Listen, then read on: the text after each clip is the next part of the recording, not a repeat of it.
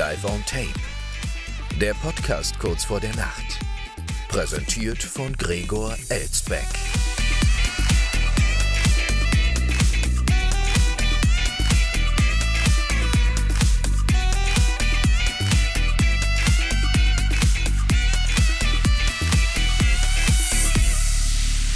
Schon wieder 23 Uhr, meine Damen und Herren, und damit herzlich willkommen zu einer neuen Woche mit Ihrem vermeintlichen Lieblingspodcast, wie immer live aufgezeichnet aus einer noblen Wiesbadener Altbauvilla.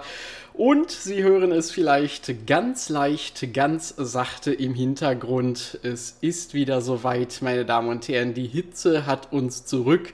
Und deshalb läuft hier neben mir auch wieder der Arctic Air Cube der weltberühmten Marke Livington, von der wir ja alle Aktien en masse gekauft haben, die uns irgendwann nochmal steinreich machen werden. Und gleichzeitig kühlen die Produkte dieser Firma uns noch ab. Was will man eigentlich mehr?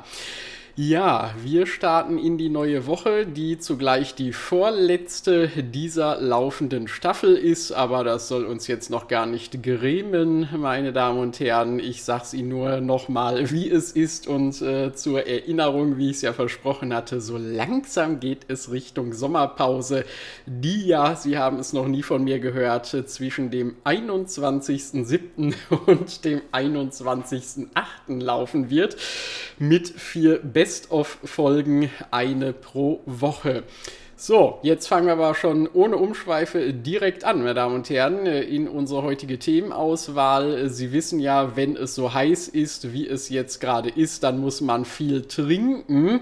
Natürlich sollte man nicht alkoholische Getränke zu sich nehmen, aber mein Gott, wenn es nicht mehr anders geht, wenn man schon so davon abhängig ist, lieber Alkohol als gar nichts zu trinken, meine Damen und Herren.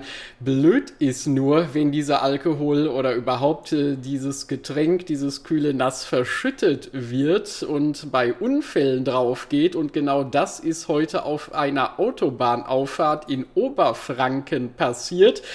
Da hat nämlich ein Lastwagen den Großteil seiner Ladung verloren und somit hunderte von vollen Bierkästen auf der Straße verteilt. Nach Polizeiangaben ereignete sich der Unfall am Montagmorgen an der Auffahrt der B85 zur A70 in Neudrossenfeld, Landkreis Kulmbach.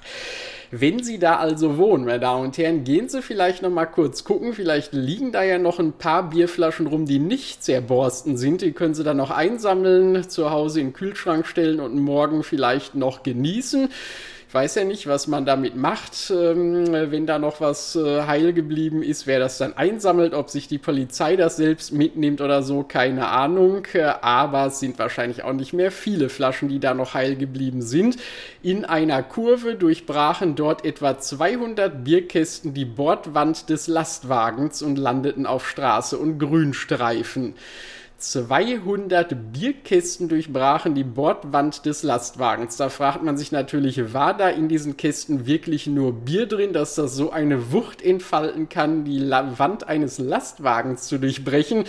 Oder was war das für ein Lastwagen? Das ist die Frage, die man sich dann auf der anderen Seite wieder stellt. Woraus war dieser Lastwagen? Naja, man sieht es so ein bisschen auf dem Bild, meine Damen und Herren. So eine richtige Wand war das im Grunde genommen nicht. Es war mehr nur so eine Plane hier links und rechts. Und dass die nicht unbedingt so viele hundert Bierkästen abhält, das kann man sich dann auch noch vorstellen. Für die mehrstündigen Aufräumarbeiten wurde die Auffahrt voll gesperrt. Ich glaube, nach den Aufräumarbeiten waren auch die Herrschaften, die da aufgeräumt haben, voll gesperrt bzw. voll gedröhnt. Äh, denn ich glaube, die werden auch noch die paar heilen Reste da direkt aufgetrunken haben. Bei der Hitze kann man es ihnen ja auch nicht verdenken. Den 62-jährigen Fahrer des Bierlastes erwartet ein Bußgeld wegen eines Ladungssicherungsverstoßes. Ja, äh, da ähm, äh, will man nicht unbedingt Lkw-Fahrer sein, wenn man solche komischen Laster fahren muss mit solchen Planen an der Seite. Wie soll denn sowas halten?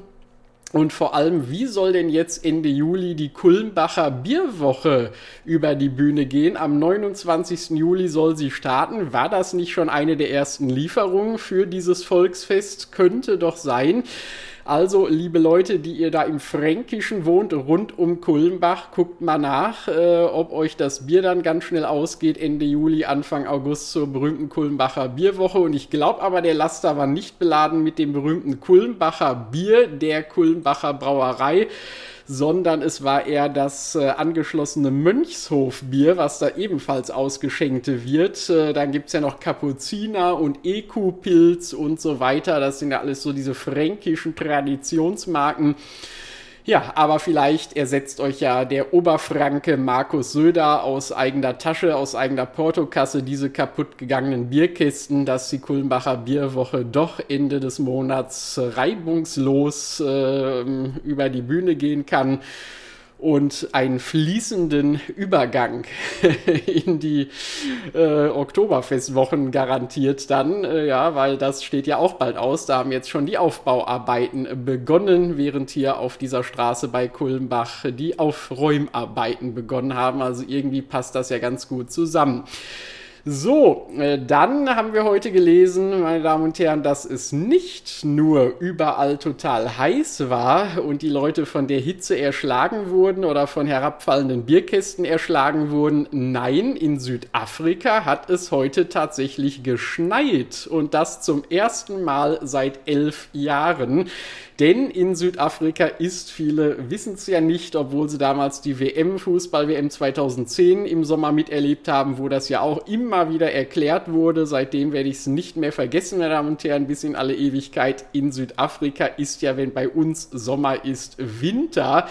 Deswegen müsste man sagen, eigentlich gar nicht so verwunderlich, dass es da äh, schneit jetzt gerade, aber eben trotz Winters schneit es da nicht allzu oft, zum ersten Mal seit elf Jahren. Am Montag wurden in der umliegenden Provinz Gauteng rund um Johannesburg mit minus zwei Grad Celsius die kältesten Temperaturen des diesjährigen Winters gemessen.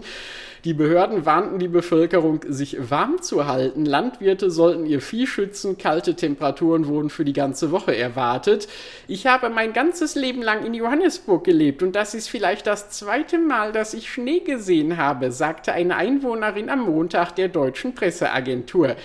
Äh, das ist übrigens äh, der Unterschied im Vergleich zu Südamerika, meine Damen und Herren. Da schneit es ja im Winter auch nicht viel öfter als in Südafrika, wenn es jetzt nicht gerade in den hochgelegenen Anden oder so ist. Ja, schneit es da auch nicht äh, allzu häufig, aber trotzdem sieht die Bevölkerung da immer wieder Schnee das ganze Jahr über. Und zwar den Schnee, den man sich dann auch wunderbar in die Nase einsaugen kann. Ja, das ist der Unterschied zwischen Südamerika und Südafrika. Und verwechseln Sie auch bloß nicht die Spitzen der beiden Kontinenten. Das eine ist das Kap der guten Hoffnung, das andere ist das Kap Horn. Ja, und bei dem Horn ist vielleicht manchmal auch der Name Programm. Wer weiß es schon so genau. Aber ja, wenn Sie eine Abkühlung jetzt brauchen, meine Damen und Herren, bei dieser Hitze hier bei uns und nicht bis äh, Mittwoch warten wollen, wo es ja hier scheinbar wieder ein bisschen angenehmer wird, dann fliegen Sie noch schnell rüber nach Südafrika. Nur eine Fußball-WM, die läuft da gerade nicht, ist aber vielleicht auch ganz gut, denn sonst würde man ja wieder von diesem ganzen Vuvuzela-Getröte wahnsinnig gemacht werden. Und das will man ja nun auch nicht. Äh, was man auch nicht will, meine Damen und Herren, was heutzutage immer weniger Leute wollen, ist noch Twitter zu nutzen. Und das hat sich ja jetzt der Facebook-Konzern Meta zu eigen gemacht und eine Twitter-Alternative gelauncht, die auf den schönen Namen Threads hört die aber in der EU noch nicht verfügbar ist aufgrund von äh, datenschutzrechtlichen Bedenken und anderen Bedenken, wie das hier in Europa so üblich ist. Da muss man dann erstmal ähm, einiges prüfen lassen, aber auf anderen Kontinenten ist Threads schon verfügbar und hat, wie man heute lesen konnte, bereits die Nutzermarke von 100 Millionen Nutzern geknackt. Und was schreibt Metachef äh, Mark Zuckerberg äh, hier am Montag, meine Damen und Herren? Es ist übrigens genauso wie bei King Charles III, genau das die richtige Ausspracheweise ist, ist es bei Mark äh, Zuckerberg, Mark Zuckerberg. Äh, was äh, hat er heute getwittert, äh, geschrieben, äh, Mark Zuckerberg? Ich kann nicht glauben, dass es nur fünf Tage waren, schrieb der Meta-Chef am Montag. Ja, er kann nicht glauben, dass es nur fünf Tage waren. Ich kann nicht glauben, dass es nur 100 Millionen Nutzer sind, meine Damen und Herren. vielleicht sind es ja schon viel mehr, vielleicht sind es aber auch viel weniger und man hat die Zahlen so ein bisschen geschönt, um dann sich noch für die EU wichtiger zu machen, als wichtiger darzustellen, um da bald die Zulassung Zulassung zu kriegen.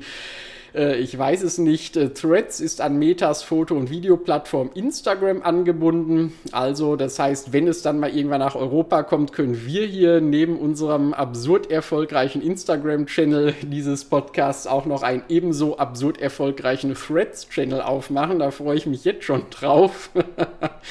Vielleicht ja schon in der dritten Staffel nach der Sommerpause. Warten Sie mal ab, das nächste Highlight neben unserem Gewinnspiel. Denn hunderte Millionen Instagram-Nutzer können mit wenigen Klicks auch bei Threads aktiv sein. Zugleich macht der Erfolg der Kopie die Unzufriedenheit mit dem Wandel von Twitter unter Elon Musk deutlich. Unter seiner Regie lockte Twitter unter anderem die Maßnahmen gegen die Verbreitung von Falschinformationen und Verschwörungstheorien. Zuckerberg gab bereits das Ziel aus, Threads zu einer Plattform mit mehr als einer Milliarde Nutzern zu machen. Der Dienst ging in der Nacht zum Donnerstag in den USA und mehr als 100 weiteren Ländern an den Start. Start. Ähm, so, und äh, zum Schluss wird hier nochmal hervorgehoben, Instagram-Chef Adam Mosseri, der dann auch für Threads zuständig ist, betonte, das Ziel von Threads ist nicht Twitter zu ersetzen, man wolle vielmehr einen Ort auch für diejenigen schaffen, die sich nie auf Twitter eingelassen hätten.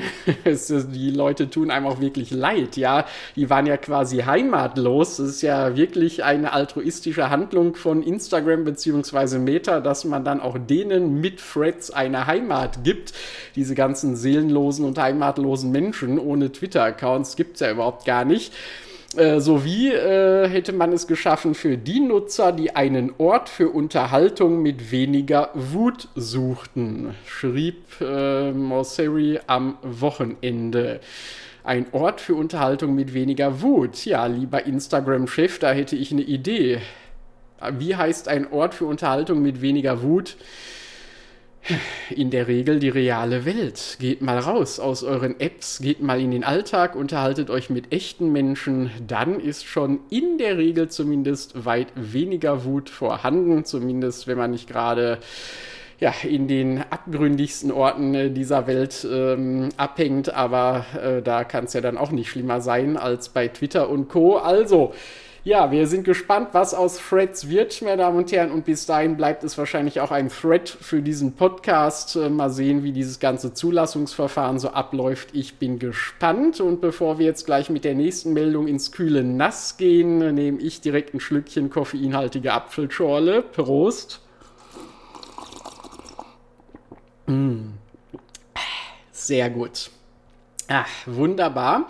So, und diese Meldung aus dem kühlen Nass, meine Damen und Herren, äh, das ist eine Meldung, die gar keine richtige Meldung ist. Äh, vielleicht mal kurz zum Hintergrund. Sie wissen ja, einen nicht unerheblichen Teil der Meldungen, die wir hier so präsentieren in dieser Sendung, kommen ja unter anderem von web.de von diesem wunderbaren Portal. Und da ist es ja so, dass es nicht nur reine Text-News gibt, es gibt ja auch viele Bildergalerien und auch viele Videos. Und normalerweise, weil ich die Videos ja hier nicht gut einbauen kann in einen Podcast, äh, weil ich ja Text zum Erklären brauche, übergehe ich die eigentlich immer, diese Videomeldungen. Aber heute muss ich mal eine davon aufgreifen denn die ist auch herrlich kurios, meine Damen und Herren. Und ich lese Ihnen mal den einen Satz vor, der da nur drunter steht unter dem Video.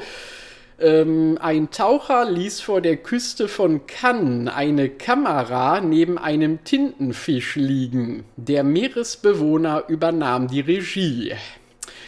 Unterwasserregisseur Tintenfisch schnappt sich Kamera und filmt Taucher. Ja, sowas auch. Ja, diese Tintenfische werden immer vorwitziger, wobei da haben wir ja direkt wieder die Verknüpfung zur Fußball-WM 2010 in Südafrika, die ich eben schon angesprochen hatte, meine Damen und Herren. Da erinnern wir uns doch alle noch an das Fußballorakel namens Paul, der Tintenfisch aus dem Sea Life Center in Oberhausen, der ja immer alle Spiele richtig vorhergesagt hat, alle Spielergebnisse der WM, unter anderem auch die deutsche Halbfinalniederlage gegen Spanien. Spanien. Noch bis heute hält sich ja die Legende, dass wir auch nur deshalb gegen Spanien verloren haben, weil Paul das so vorausgesagt hat. Auf jeden Fall, äh, ja, war Paul ja genauso ein vorwitziger Tintenfisch und dieser jetzt hier vor der Küste von Cannes hat es ihm wohl nachgemacht, hier 13 Jahre später. Ja, also ein Taucher hat dort äh, eine Kamera liegen lassen äh, man filmt ja auch in Cannes nicht nur was Filme an sich angeht, ja, rund um das internationale Filmfestival, was ja schon seit ein paar Wochen vorbei ist. Wir berichteten hier, sondern man filmt in Cannes auch unter Wasser. In Cannes kann man alles filmen, so auch die Unterwasserwelt. Und da hat der Taucher hier wohl seine Kamera mal unbedarft irgendwo liegen lassen. Schon schnappt es sich der Tintenfisch, hebt sie hoch mit äh, seinen acht Armen und filmt diesen Taucher.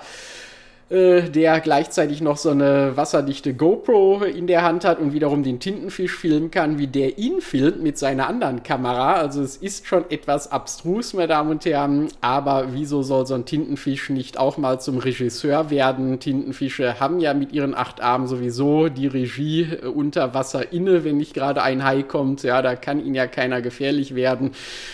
Und äh, es gibt ja so ein paar weltberühmte Filmregisseure, meine Damen und Herren, da fragt man sich auch, was ist eigentlich der Unterschied zwischen denen und einem Tintenfisch? Ja, glitschig und viele Arme, mit denen sie um sich greifen können, das äh, gibt's ja da auch. Äh, erinnern sich nur an die ganze MeToo-Debatte und so weiter. Also, naja, das führt jetzt aber auch zu weit, aber äh, finde ich auch mal schön, meine Damen und Herren, dass Tiere sich heutzutage auch mit Technik beschäftigen. Das wird ja immer wichtiger. Mal gespannt, wann auch die ersten ersten Tiere dann künstliche Intelligenz bedienen und mit ChatGPT chatten oder so, wenn da irgendwelche Affen mit anfangen. Das würde mich auch alles nicht wundern. Wann das hier übrigens äh, vor der Küste von Cannes stattgefunden hat, dieser Kameraübergriff und Aufgriff, das weiß man nicht. Das kann man leider bei diesen Videomeldungen nicht sehen, aber web.de hat es heute zumindest veröffentlicht. So, jetzt brauche ich noch mal kurz ein Schlückchen zum Wohl. Mhm. Und dann kommen wir auch schon zu unserer letzten Meldung für heute. Äh, denn in dieser Urlaubszeit, die ja jetzt auch läuft, ähm, hat es eine Familie aus Österreich äh, geschafft, äh, sich bei ihrer Routenplanung komplett auf ihr Navigationsgerät im Auto zu verlassen. Das ist ja schon allein ein Kunststück. Wie kann man das nur? Ja, das ist ja logisch, dass man da ins Unglück gestürzt wird, gerade wenn es noch so ein richtiges, äh, alleiniges Navigationssystem ist. Heute stellen sich ja sowieso die meisten ihr Smartphone dann aufs Armaturenbrett mit Google Maps und Co. Aber nein, hier war es noch so ein richtig bodenständiges, äh, separates Navigationsgerät. 500 Kilometer hat es diese österreichische Familie in die falsche Richtung geschickt.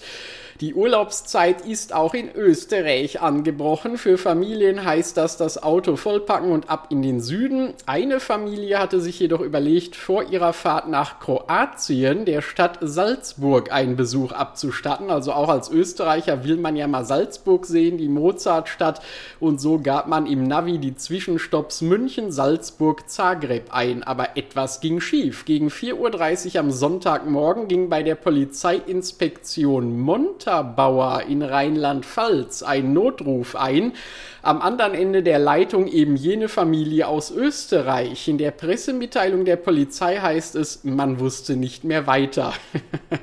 also diese Familie aus Österreich wusste nicht mehr weiter. Die Polizei sehr wohl, denn die hat der Familie dann kostenlos geholfen, was die Polizei vom ADAC unterscheidet. Meine Damen und Herren, können Sie sich die teure ADAC-Mitgliedschaft bei den Gelben Engeln auch sparen, aber in Österreich gibt es ja wahrscheinlich sowieso nicht. Da hat man irgendwie ein anderes äh, gelbe Engelsystem, weiß es gerade gar nicht, können Sie uns ja mal schreiben, wenn Sie uns aus Österreich hören, info at schon wieder 23 Uhr.de. Was haben Sie anstelle des ADAC? Würde uns mal interessieren. Es stellte sich schnell heraus, dass bei der Routenplanung ein falsches Salzburg angezeigt wurde, denn auch im Westerwald, etwa 500 Kilometer von der Geburtsstadt Mozarts entfernt, liegt das deutsche Salzburg. Und so fuhren die Urlauber etwa fünf bis sechs Stunden in die falsche Richtung, bis sie buchstäblich im Wald standen, nämlich im Westerwald. Ja, liebe Österreicher, auch hier bei uns gibt's ein Salzburg. Wusste ich aber ehrlich gesagt auch nicht, mehr, Damen und Herren, will ich mich jetzt hier gar nicht so schlau tun, gar nicht so brüsten. Äh, zumindest hätte ich, wenn es, wenn mir jemand gesagt hätte, es gibt ein deutsches Salzburg, hätte ich nicht gedacht, dass das in Rheinland-Pfalz liegt, im Westerwald. Hätte ich es noch eher nach Bayern oder Baden-Württemberg gesteckt oder so. Aber nein, Tatsächlich gibt es ja das deutsche Salzburg. Es gibt, glaube ich, auch irgendwie, wenn ich das richtig weiß, in Bodenseenähe noch eine, eine Öster, einen Städtenamen, der an eine österreichische Stadt mit Flughafen erinnert, nämlich Linz, wo auch schon des Öfteren mal der Witz gemacht wurde.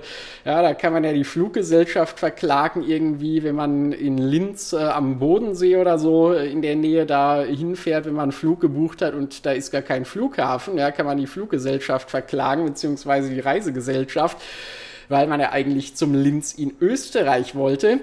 Aber gut, weiter heißt es in der Pressemitteilung äh, zum hiesigen Fall, dass sich eine Streife der verfahrenen Urlauber aus Österreich annahm. Die Polizeibeamten halfen, die richtige Route einzustellen. Es konnte also wieder losgehen und diesmal direkt nach Zagreb ohne Umwege über Salzburg. Rund 1000 Kilometer mehr auf dem Tacho schlugen dennoch zu Buche. Und wenn man das jetzt auch noch in die heutigen Spritkosten einrechnet oder umrechnet, dann kann man ja fast schon nur sagen, gute Nacht Österreich, da will ich gar nicht wissen, was euch das gekostet hat. Und ähm, ja, aber ist zumindest mal schön, wenn man es doch dann noch irgendwo nach Zagreb geschafft hat. So günstig ist der Urlaub in Kroatien ja mittlerweile auch nicht mehr, zumindest in den Touristenhochburgen nicht. Also da darf man sich nicht vertun. War wohl eine ganz schön teure Sache für diese Familie, aber wie gesagt, wenigstens hat die Polizei gratis die richtige Route eingestellt, denn die kennt sich mit diesen altbackenen Navigationsgeräten wenigstens noch aus im Vergleich zu den meisten Verbrauchern. So, und das war es dann auch schon wieder für heute, für diesen Wochenauftakt, meine Damen und Herren. Ich entlasse Sie in diese heiße Nacht und sage wie immer ab ins Bett, schlafen Sie gut und bis morgen Abend. Nacht.